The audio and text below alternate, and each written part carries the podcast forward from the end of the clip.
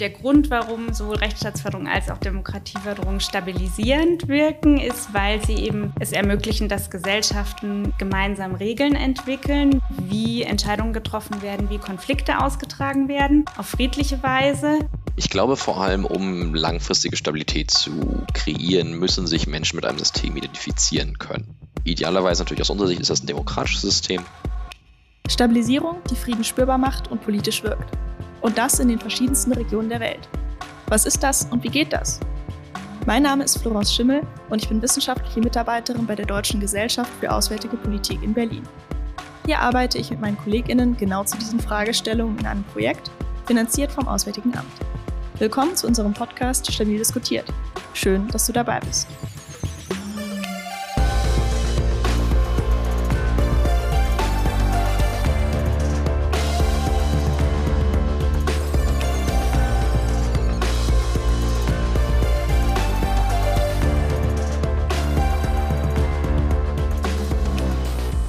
Den ersten beiden Folgen haben wir uns ganz grundsätzlich mit politischer Stabilisierung als Instrument der deutschen Außenpolitik befasst.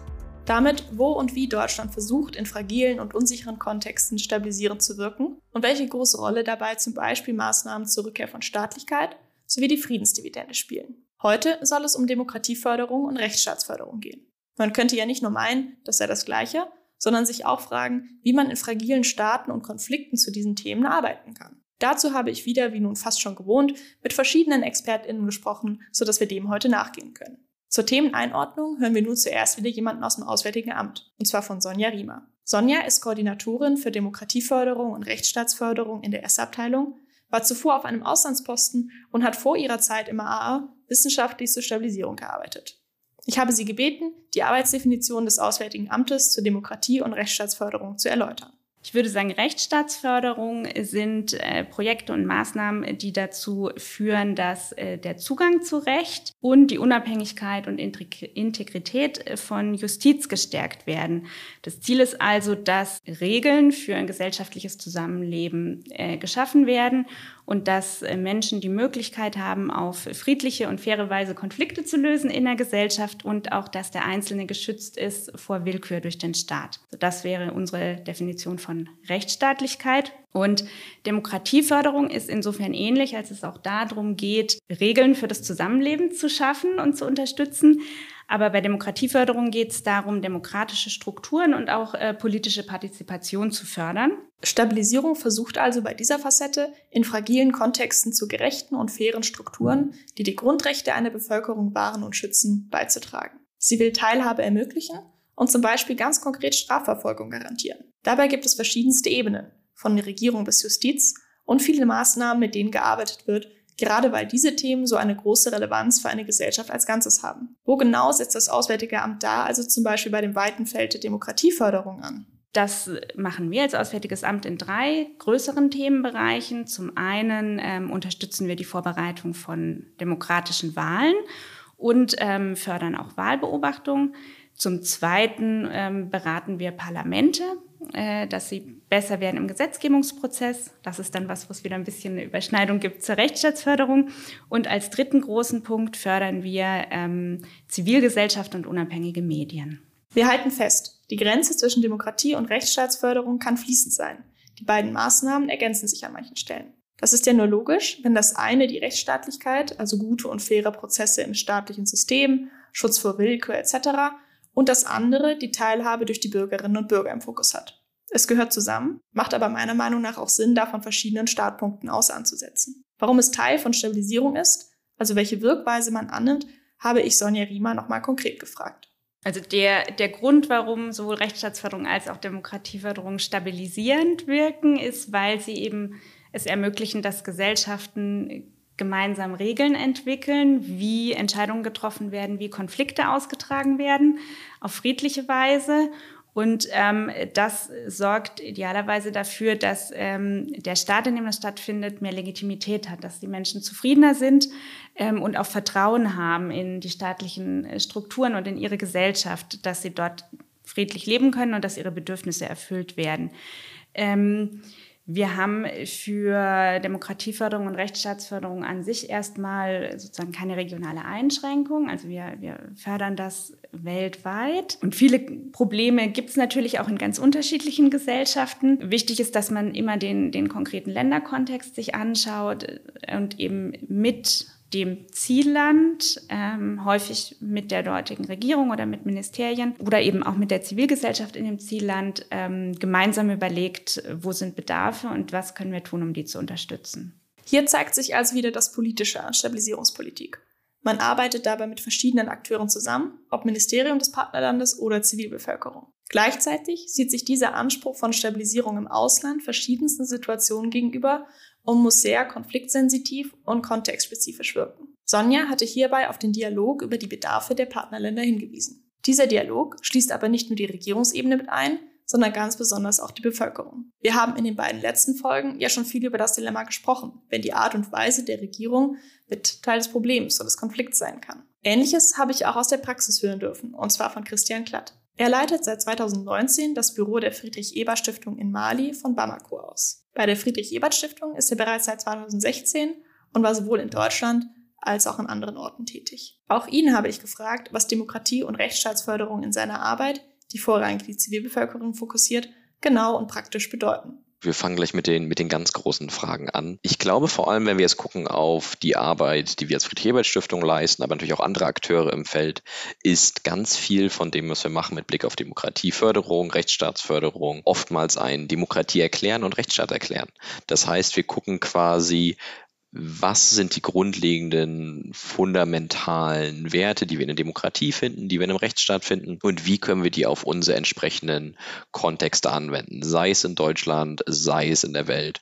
Ähm, bei uns in Mali ist das halt natürlich unter anderen Voraussetzungen zu machen, als wenn wir das jetzt irgendwie politische Bildung in Nordrhein-Westfalen betreiben.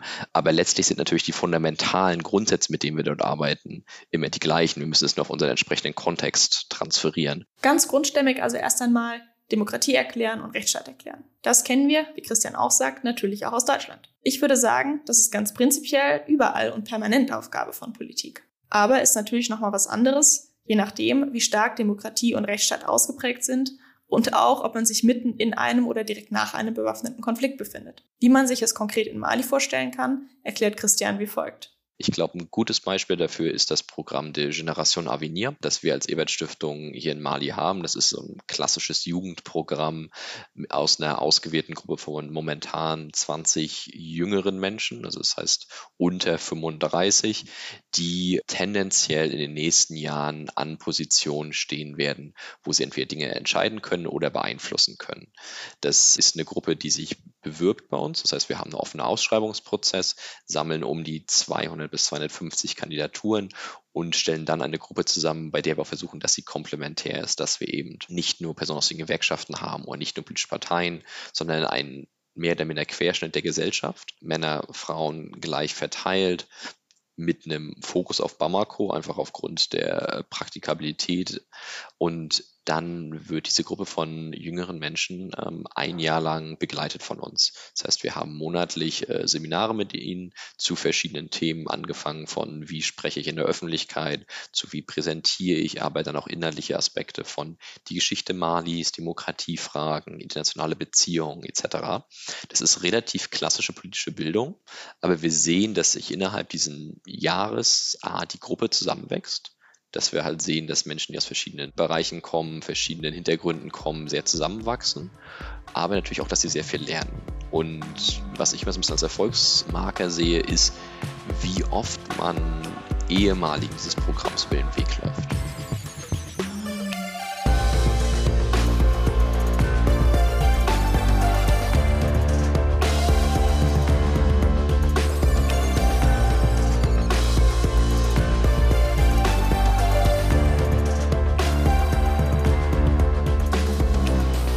Eine große Debatte im Themenfeld, die in Gesprächen auch in Teilen erwähnt wurde und in der Politikwissenschaft seit Jahren diskutiert wird, ist hierbei das Ziel des Aufbaus von Demokratie in Tandem mit Staatskapazität. Also dass es gleichzeitig wenig Demokratie und einen schwachen Staat gibt als Ausgangspunkt und beides gestärkt werden soll. Hier entsteht oft ein Dilemma, denn ein gestärkter Staat, bei dem die Demokratie hinterherhinkt, kann seine Bürgerinnen auch einfacher unterdrücken. Gleichzeitig kann ein zu schwacher Staat, der zwar demokratischer wird, aber insgesamt nicht durchsetzungsstark genug ist, in der Wahrnehmung der Bürgerinnen auch schnell an Legitimität verlieren und damit auch an Unterstützung, was dann zum Beispiel die Umsetzung von Friedensabkommen erschweren oder Putsche erleichtern kann.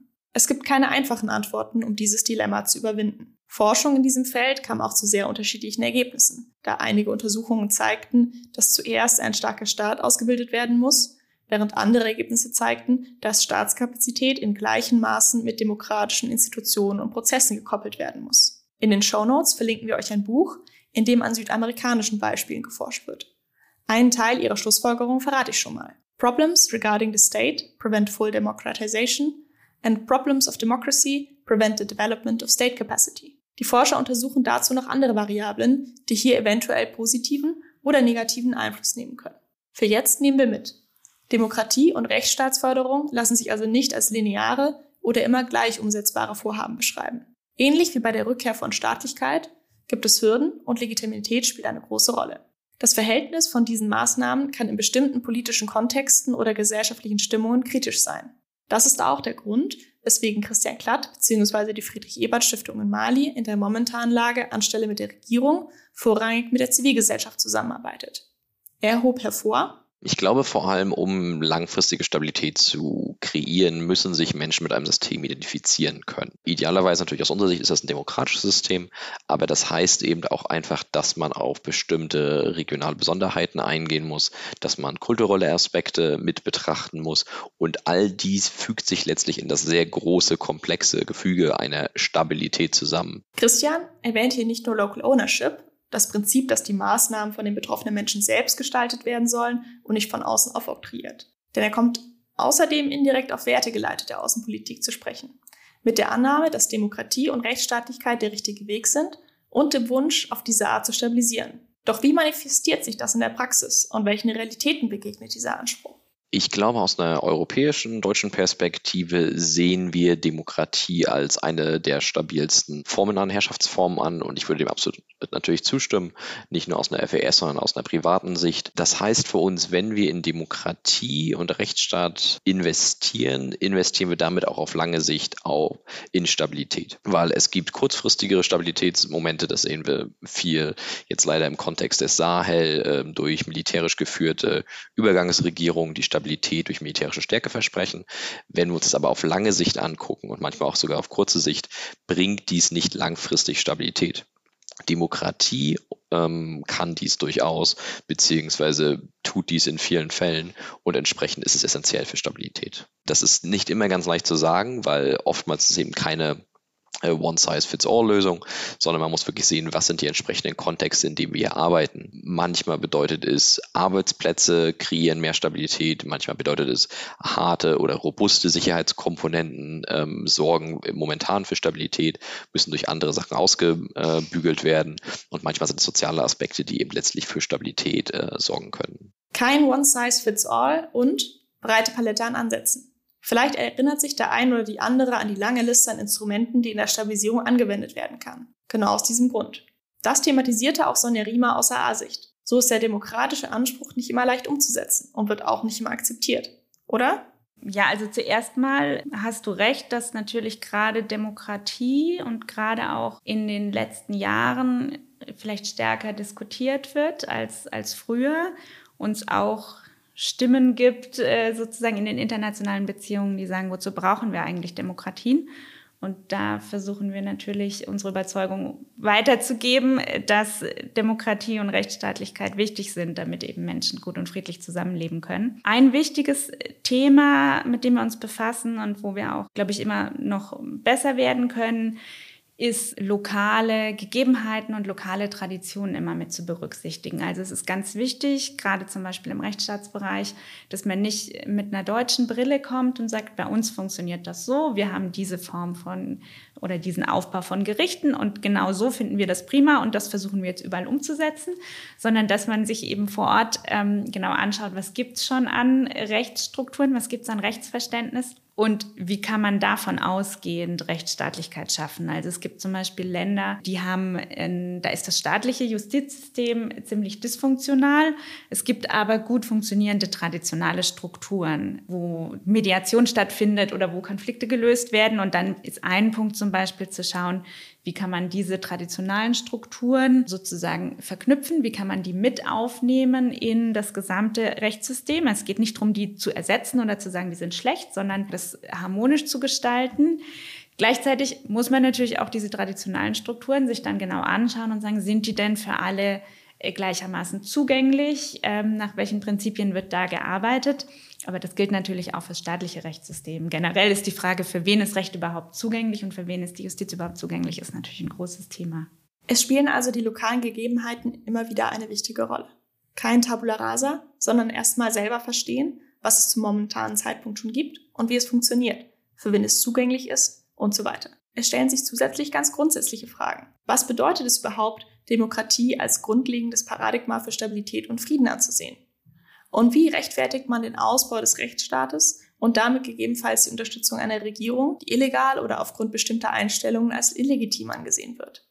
Das kommt auch wieder zurück auf die Frage nach der Zusammenarbeit mit Akteuren. Hierzu sagt Christian Klatt von der Friedrich-Ebert-Stiftung, ich glaube, hier ist es wichtig, dass die Strukturen, Länder, die Stabilisierungsarbeit betreiben wollen, müssen sich klar darüber sein, was möchten wir erreichen. Weil hiervon ausgehend kann man sehr verschiedene ähm, Akzente setzen.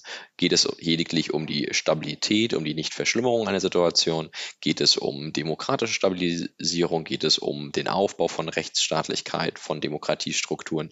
Je nachdem, wo man den Schwerpunkt setzt, kann man, glaube ich, verschiedene Abstriche machen, mit welchen Akteuren man zusammensetzt. Und vielleicht noch um um ein kleines Beispiel aus der Fläche zu geben, beziehungsweise etwas, womit wir uns immer wieder auseinandersetzen müssen im Falle Malis. Wir sprechen von äh, Rechtsstaatlichkeit und vor allem der Rückkehr des Staates in die Fläche. Bei Mali heißt das, wir haben etwa, je nachdem, wie wir es argumentieren wollen, ein bis zwei Drittel des Staatsgebietes, die vom Staat kontrolliert werden, der Rest nicht. Wenn wir hier von der Rückkehr eines Staates sprechen, ist zu bedenken, dass in manchen Bereichen, wo der Staat momentan nicht ist, der malische Staat nie präsent war. Das heißt, wir kreieren Strukturen, die bis dahin nicht existiert haben.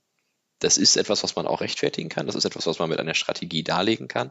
Allerdings müssen wir uns natürlich auch immer sehr darauf konzentrieren, was sind die spezifischen Geflogenheiten vor Ort. Was bedeutet es, den Staat zurückzubringen? Wie sehr ist das realistisch? Was stört man damit? Welche Strukturen gibt es?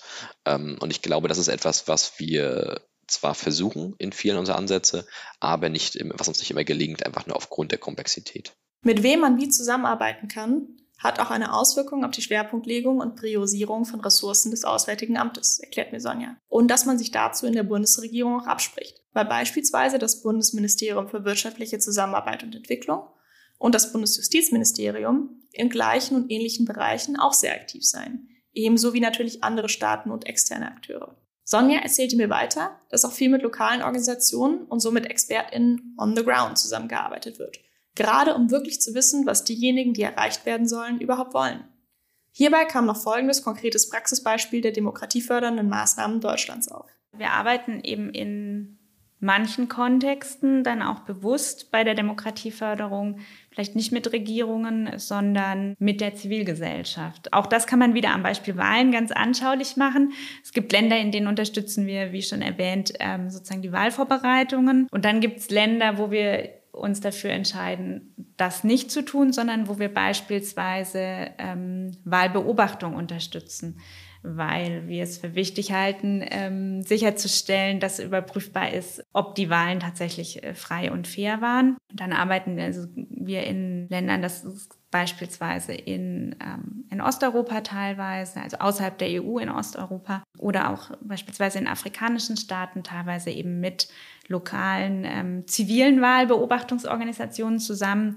Ähm, das sind dann häufig auch Projekte, ähm, die relativ sensibel sind weil die Bürgerinnen und Bürger, die in diesen Projekten arbeiten äh, oder in diesen Wahlbeobachtungen arbeiten, damit natürlich große persönliche Risiken auch eingehen. Aber das zeigt eben gleichzeitig auch sehr schön, dass es eben doch auch in Ländern, die vielleicht nicht unbedingt Demokratien sind, trotzdem den Wunsch gibt bei den Menschen, ähm, demokratische Verfahren zu haben und demokratische Wahlen zu haben. Und auch das ist wichtig, dass wir das unterstützen können. Also das ist generell mir auch noch wichtig, das nochmal zu betonen. Wir haben jetzt sehr viel gesprochen, auch über sozusagen Zusammenarbeit mit, mit Strukturen. Aber das Ziel ist natürlich, dass es den Menschen in diesen Zielländern besser geht. Und letztlich ist das unser Fokus.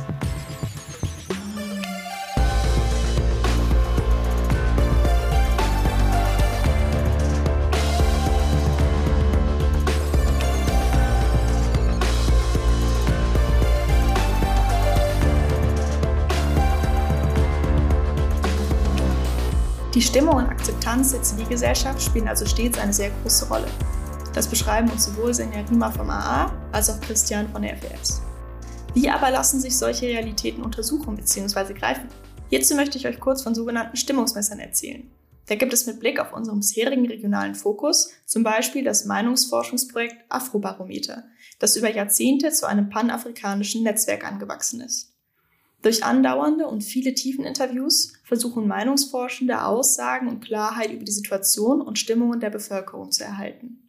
Das Afrobarometer wurde dabei nach der Dekolonialisierung und dem Aufkommen der jungen Demokratien in Afrika in den 90ern gegründet, um aufzuzeigen, was die Menschen vor Ort denken und um ihnen eine Stimme zu geben. Es geht hierbei also um ein Mitspracherecht an der Gestaltung des Staates und gleichzeitig darum, nicht Regierungen, Media-Outlets, Eliten sowie elitäre Forschungseinrichtungen für das Volk sprechen zu lassen, ohne dass diese wirklich Klarheit haben, was on the ground los ist oder vielleicht auch einfach ihre eigene Agenda verfolgen.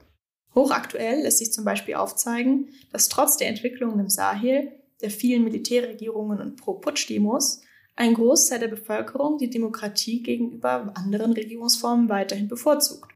Aber die Unzufriedenheit mit der Sicherheitslage stärkt die Hoffnung der Menschen in Militärregierungen. Zudem bezweifelt zum Beispiel die Hälfte aller Befragten, dass sie zum Beispiel unfähige oder sehr alte Präsidenten durch Wahlen loswerden können. Und ähnlich viele betrachten große Teile der politischen Elite als korrupt. Dabei sehen sie es an der Zeit, dass die alten Männer, die sich an die Macht klammern, zurücktreten und befürworten sowohl ein Mindest- als auch ein Höchstalter für ihre Führungspersönlichkeiten. Die Legitimität demokratischer Regierungen ist also durch Korruption und Elitismus stark umstritten. Sie steht auf wackeligen Füßen und das merkt die Bevölkerung. Das ist dann weltfremd und unangebracht, wenn externe Akteure blind auf Wahlen pochen.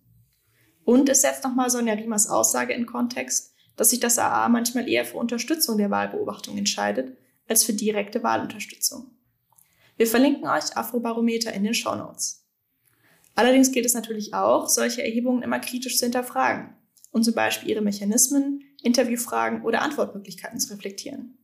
Einen Artikel namens Service in the Use and Understanding African Public Opinion, der sich mit der möglichen Instrumentalisierung von Ergebnissen befasst, geschrieben von einem Wissenschaftler und Editor bei Afrobarometer, verlinken wir euch auch in den Show Notes.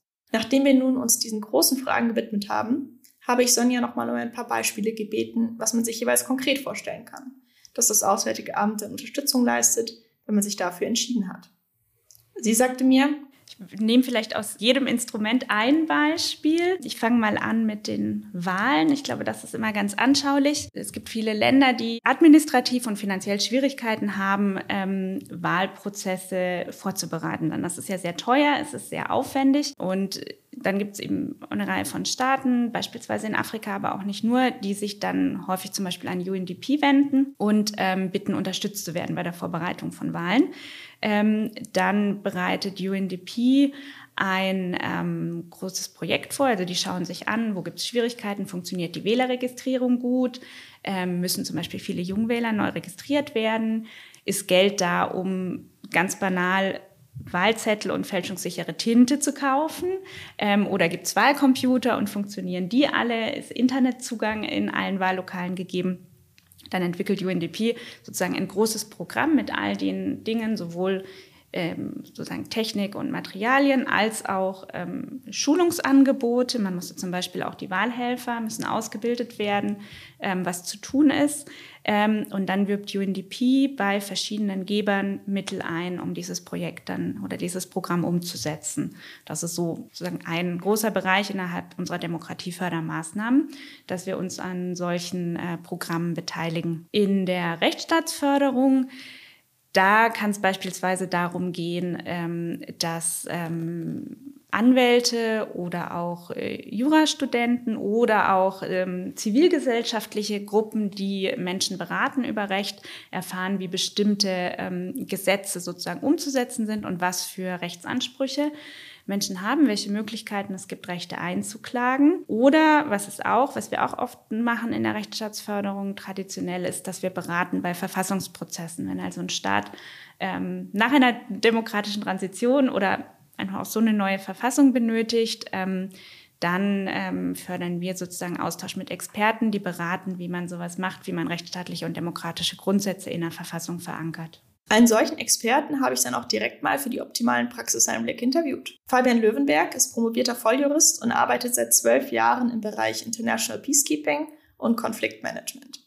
Er ist derzeit als stellvertretender Leiter der EU Capacity Building Mission in Somalia in Form einer Sekundierung vom Zentrum für internationale Friedenseinsätze, kurz ZIF. Zuvor war er von 2016 bis 2020 mit der EU Advisory Mission in der Ukraine, also vor der großen Invasion Russlands in der Ukraine. Er war dort Leiter der Abteilung für Rechtsstaatlichkeit und die Zusammenarbeit mit der EU war hier natürlich besonders eng, als EU-Mission und da die Ukraine schon damals eine Mitgliedschaft anstrebte. Beispielsweise wurde mit einem Projekt der EU kooperiert, wo über 50 Millionen Euro investiert wurden in den Aufbau der Rechtsstaatlichkeit und der Polizei. Daher muss man hier in den Kontext stellen, dass Demokratie- und Rechtsstaatsförderung gerade hier nicht nur Zielen der klassischen Stabilisierung folgt und auch in einem ganz anderen Konfliktkontext agiert wird als beispielsweise in Mali. Fabian Löwenberg berichtete, dass es aufgrund des Wunsches in Regierung und Zivilbevölkerung perspektivisch der EU beizutreten, die Zusammenarbeit generell unter sehr positiven Vorzeichen stand.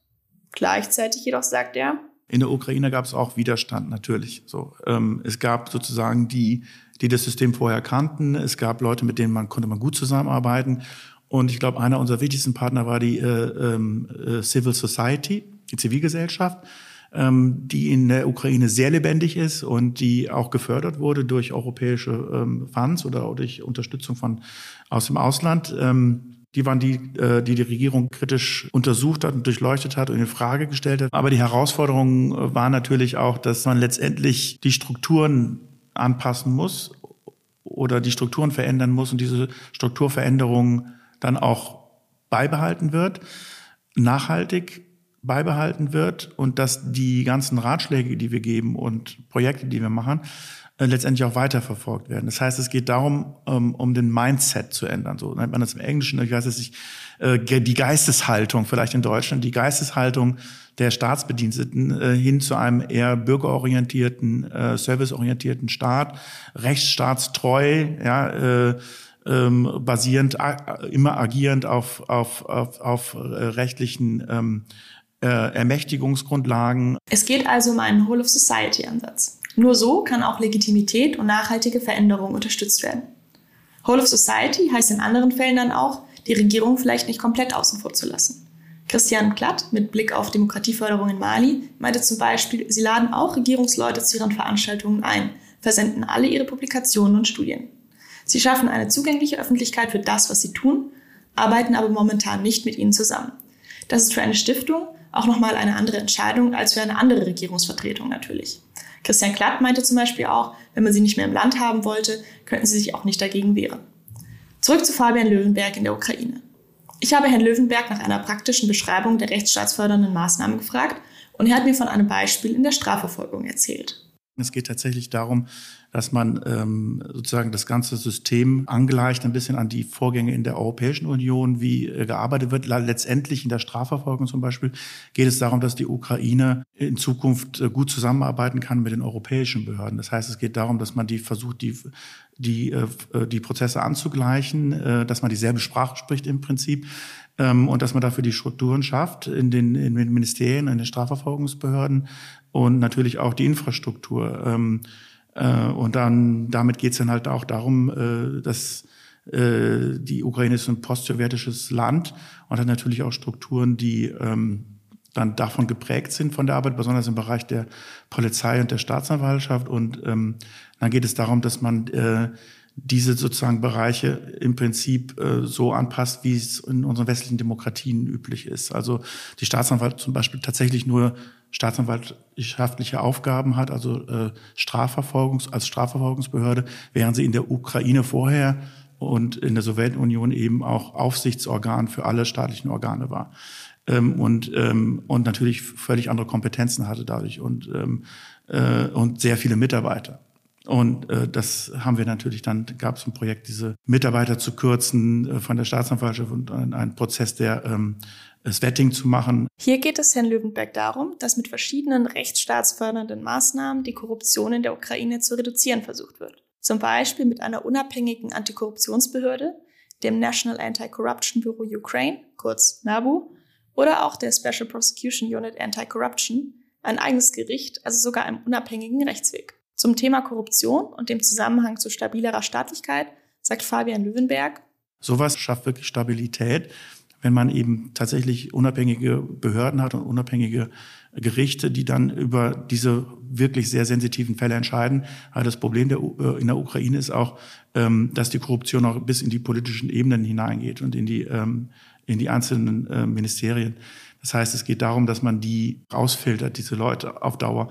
Und das wird natürlich dann durch solche Projekte gewährleistet und es führt letztendlich zu einem ähm, stabileren Staatswesen. Ich denke, das Strafrecht ist ein wesentlicher Teil der Antikorruptionsarbeit, weil es geht um Abschreckung der korrupten Täter sozusagen, Bestechung oder wie auch immer. Hier zeigt sich also, wie rechtsstaatsfördernde Maßnahmen sowohl kurzfristig als auch langfristig für stabilere Strukturen sorgen können.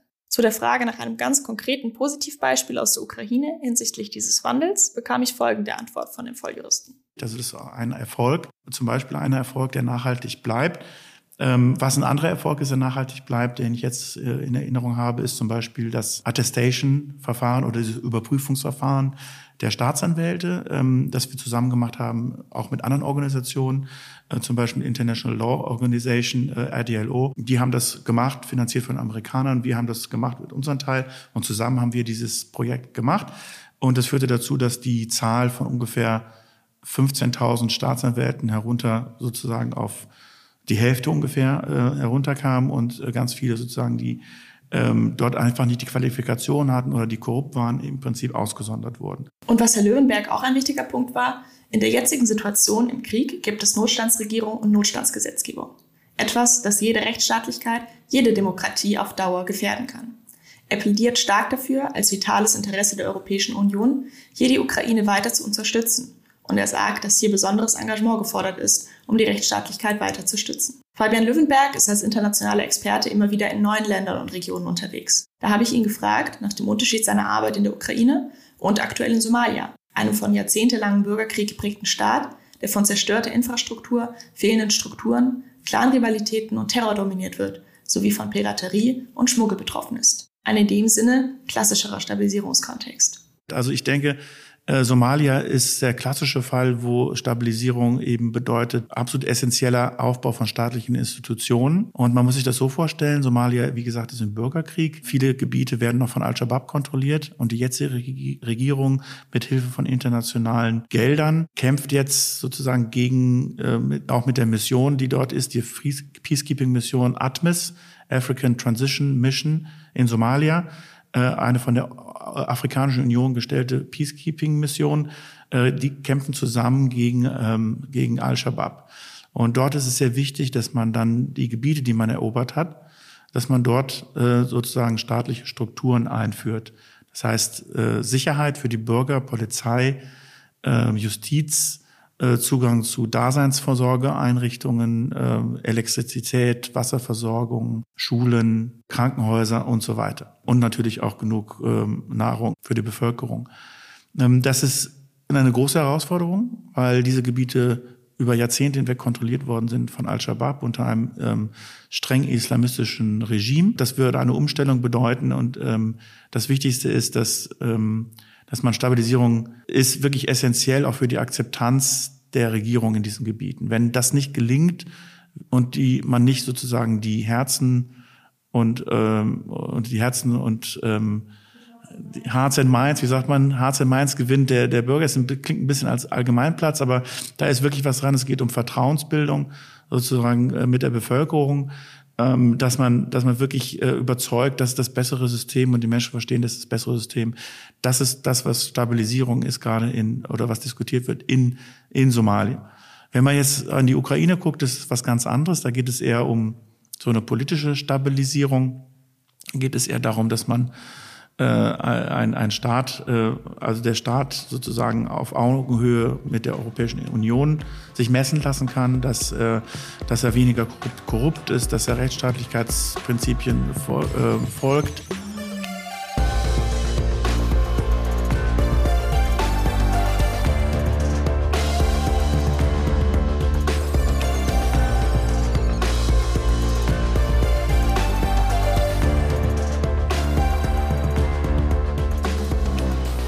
In Somalia arbeitet Fabian Löwenberg also ganz konkret auch am Neuaufbau von rechtsstaatlichen Strukturen mit. Er berichtete mir, im Parlament gäbe es grob drei große Fraktionen, wovon eine eine Demokratie mit unserem Verständnis von Rechtsstaatlichkeit bevorzugt, eine zweite, die eine zentralistisch organisierte Regierung nach alter Garde möchte und eine dritte Gruppe der islamistischen Radikalen, die die Scharia in den Mittelpunkt stellen wollen. Da findet er es in Ordnung, wenn man für sich festlegt, welche Dinge man fördert und welche nicht, ohne dabei die Local Ownership zu kassieren. Als positives Beispiel nennt er Somaliland. Hier hätten traditionelle Clans sich in einem Parteiensystem organisiert, ein demokratisches System mit Parteiengesetz eingerichtet. In Somalia geht es neben der strukturellen Umsetzung von Wahlrecht und Wahl- sowie Parteisystem auch um Optimierung der Kriminalpolizeiarbeit und zum Beispiel die Durchführung von Ermittlungen. Des Weiteren nannte er mir das Beispiel der Strafrechtskette, die Ausbildung und das Training von Küstenwachen und auch Kapitänen im Bereich maritimer Sicherheit. Die Strafrechtskette ist übrigens alles von der ersten Beweisaufnahme bis eventuell jemand im Gefängnis sitzt oder Strafe bezahlt oder ähnliches. Es gehört also beispielsweise gute Beweisaufnahme und Befragung von ZeugInnen dazu, DNA-Analysen und ähnliches, Führung von Ermittlungsakten, Festlegung, ob und wenn ja, welche Straftat vermutlich begangen wurde, dann bei hinreichendem Tatverdacht den Staatsanwalt über weitere Entwicklungen erscheinen zu lassen.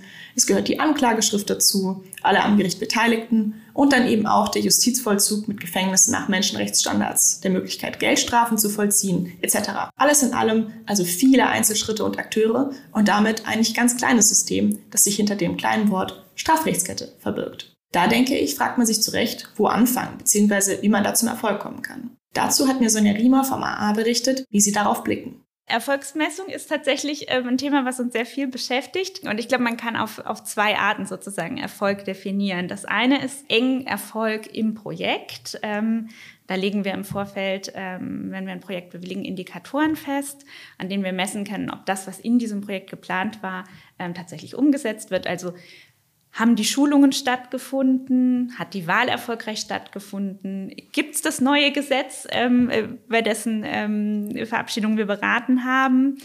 Ähm, oder konnte beispielsweise die, konnten die unabhängigen Medien, die wir gefördert haben, tatsächlich ähm, arbeiten und konnten sie Berichte veröffentlichen. Und das lässt sich schon in der Regel sehr gut messen. Der Aspekt, der schwieriger wird, ist aber natürlich, dass diese Projekte ja auch über sozusagen ihr konkretes Thema hinaus langfristig dazu beitragen sollen, äh, dass die Zielländer, in denen wir arbeiten, äh, rechtsstaatlicher und demokratischer werden. Und das ist dann oft natürlich nicht unbedingt an so harten Kriterien so gut festzumachen, sondern da müssen wir sozusagen langfristig die Beobachtungen äh, machen. Und eine Sache, also sozusagen eine Erfahrung ähm, oder eine Erkenntnis ist genau das, dass wir uns eben Gedanken darüber machen müssen, ob unsere Projekte auch nachhaltig wirken. Und das versuchen wir auch immer sozusagen schon vom Beginn der Planung mit zu berücksichtigen, weil Projekte, die wir fördern, relativ kurzfristig laufen, also häufig nur so etwa zwei Jahre, aber natürlich eigentlich Demokratisierung und Rechtsstaatlichkeit zu fördern, langfristige ähm, Entwicklungen äh, sind. Ähm, das heißt, wir machen uns auch immer Gedanken drüber, ähm, ist das, was wir hier machen, sozusagen, gibt es einen Anstoß und dann gibt es vor Ort lokal jemanden, der das weiter umsetzen kann? Gibt es zum Beispiel, können wir Multiplikationen äh, irgendwie ermöglichen, indem wir Leute ausbilden, die das dann vor Ort weiterführen? Gibt es irgendjemand anderen, der dann Dinge übernehmen kann? Ähm, um das sozusagen konkreter zu machen, zum Beispiel bei ähm, der Wahlunterstützung, ist das Ziel natürlich nicht nur einmal sicherzustellen, dass diese eine Wahl erfolgreich umgesetzt wird, sondern möglichst sollen die Wahlbehörden, die Wahlhelfer, die Bevölkerung ähm, sozusagen Kenntnisse erwerben, dass die nächsten Wahlen vielleicht selbstständig dann demokratisch und frei ausgerichtet werden können. Mit MultiplikatorInnen nachhaltige lokale Strukturen schaffen, die die Rechtsstaatsförderung weiterhin aufbauen und mitwirken. Das schließt auch an Fabian Löwenbergs Punkt von zuvor an, wo er davon sprach, dass die Mindsets der Bevölkerung und auch der Regierung genauso eine große Rolle spielen wie die praktischen und strukturellen Entwicklungen vor Ort. und kann vielleicht auch Abhilfe schaffen, den eigentlich kurzfristigen Ansatz von Stabilisierungsarbeit mit den langfristigen Zielen zu verbinden. Das meinte auch Sonja Rieber. Die Vereinbarung kurzer Projektförderzyklusse mit der langjährigen Natur der Prozesse, die sie unterstützen, ist eine laufende Herausforderung. Auch unsere anderen Gäste habe ich noch einmal gefragt, welche Herausforderungen sie für deutsche außenpolitische Maßnahmen der Demokratie- und Rechtsstaatsförderung sehen oder ganz knapp, was könnte Deutschland noch besser machen? Christian Klatt von der FES meint, ich glaube, wo sich die deutsche Außenpolitik verbessern kann, ist in der grundsätzlichen Frage, was wir wollen. Das heißt, wo wollen wir hin mit unserer Außenpolitik, mit unserer Stabilisierungsarbeit? Wenn wir auf den Saal gucken, wenn wir auf Mali gucken, haben wir jetzt seit geraumer Zeit eine Saalstrategie, erst von den verschiedenen Fraktionen ausgearbeitet, dann später auch über das Auswärtige Amt in Ressortabstimmung mit den anderen Ministerien. Das ist gut, aber das reicht nicht ich glaube, da muss noch dran gefeilt werden. Und wenn wir uns das angucken, wenn wir uns andere Weltregionen angucken, ist es, glaube ich, so, dass wir hier noch Lücken haben, dass wir besser werden können. Weil wenn wir auftreten wollen als respektierter Partner, als aussagekräftige Struktur, als aussagekräftiges Land, ist es, glaube ich, wichtig, dass wir wissen, was wir wollen, dass wir entsprechend auch daran Entscheidungen treffen können. Wir haben darüber gesprochen, wie Stabilisierung aussehen kann. Und es gibt verschiedenste Arten, wie es stabil sein kann. Um das aber an Partnerinnen und Partner zu vermitteln, müssen wir uns darüber bewusst sein, was wollen wir? Was wollen wir im Saal erreichen? Ist der Saal für uns eine Frage von Migration? Ist er eine Frage von Terrorismusbekämpfung? Geht es um humanitäre Aspekte? Geht es um demokratietheoretische Aspekte? Also auf jede Antwort könnte man sagen, ja, genau das ist es. Und ich glaube, alle diese Aspekte wären legitim. Sie müssen aber ausformuliert werden. Es muss uns klar sein, was wir wollen, weil dann wissen wir auch, wie wir auf verschiedene Situationen reagieren können. Wie kann man auf einen Coup d'etat reagieren? Wenn man sagt, man will eine Stabilität, ist ein Militärregime vielleicht stabiler. Wenn wir aber natürlich sagen, wir treten für Demokratie, Demokratien ein, ist ein Coup d'etat nichts, was wir respektieren oder tolerieren können.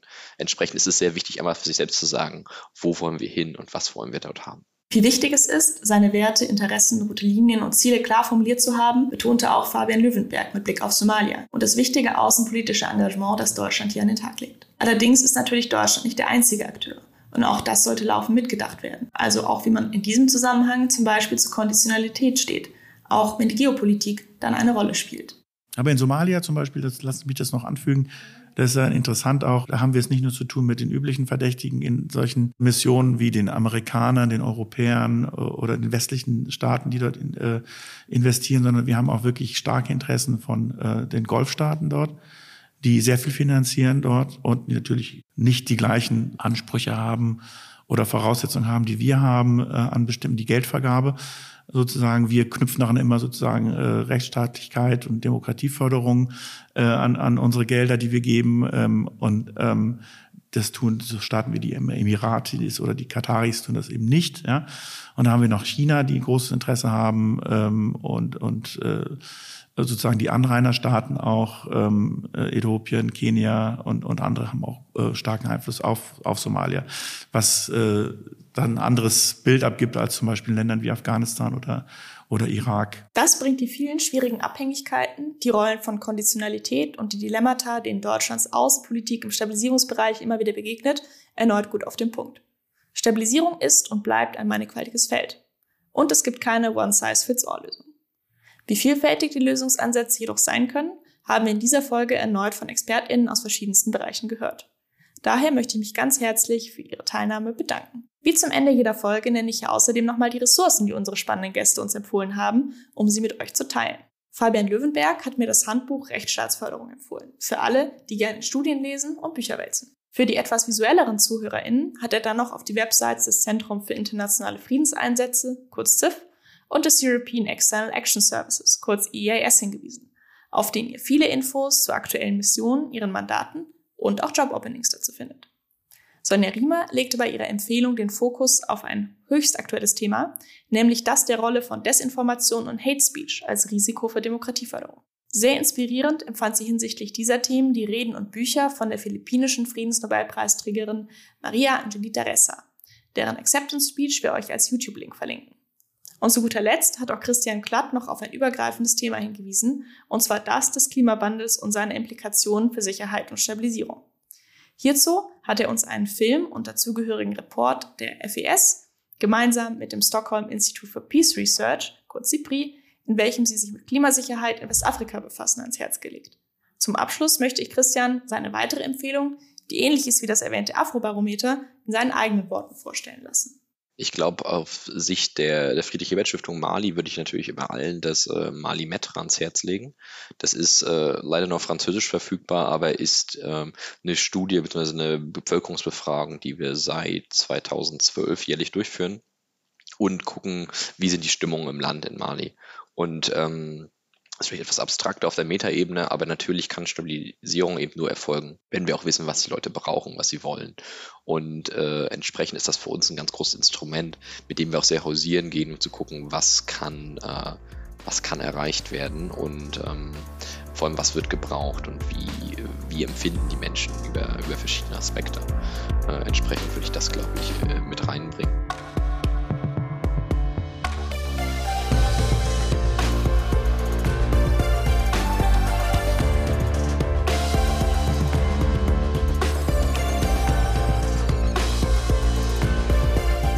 Dem habe ich nichts mehr hinzuzufügen.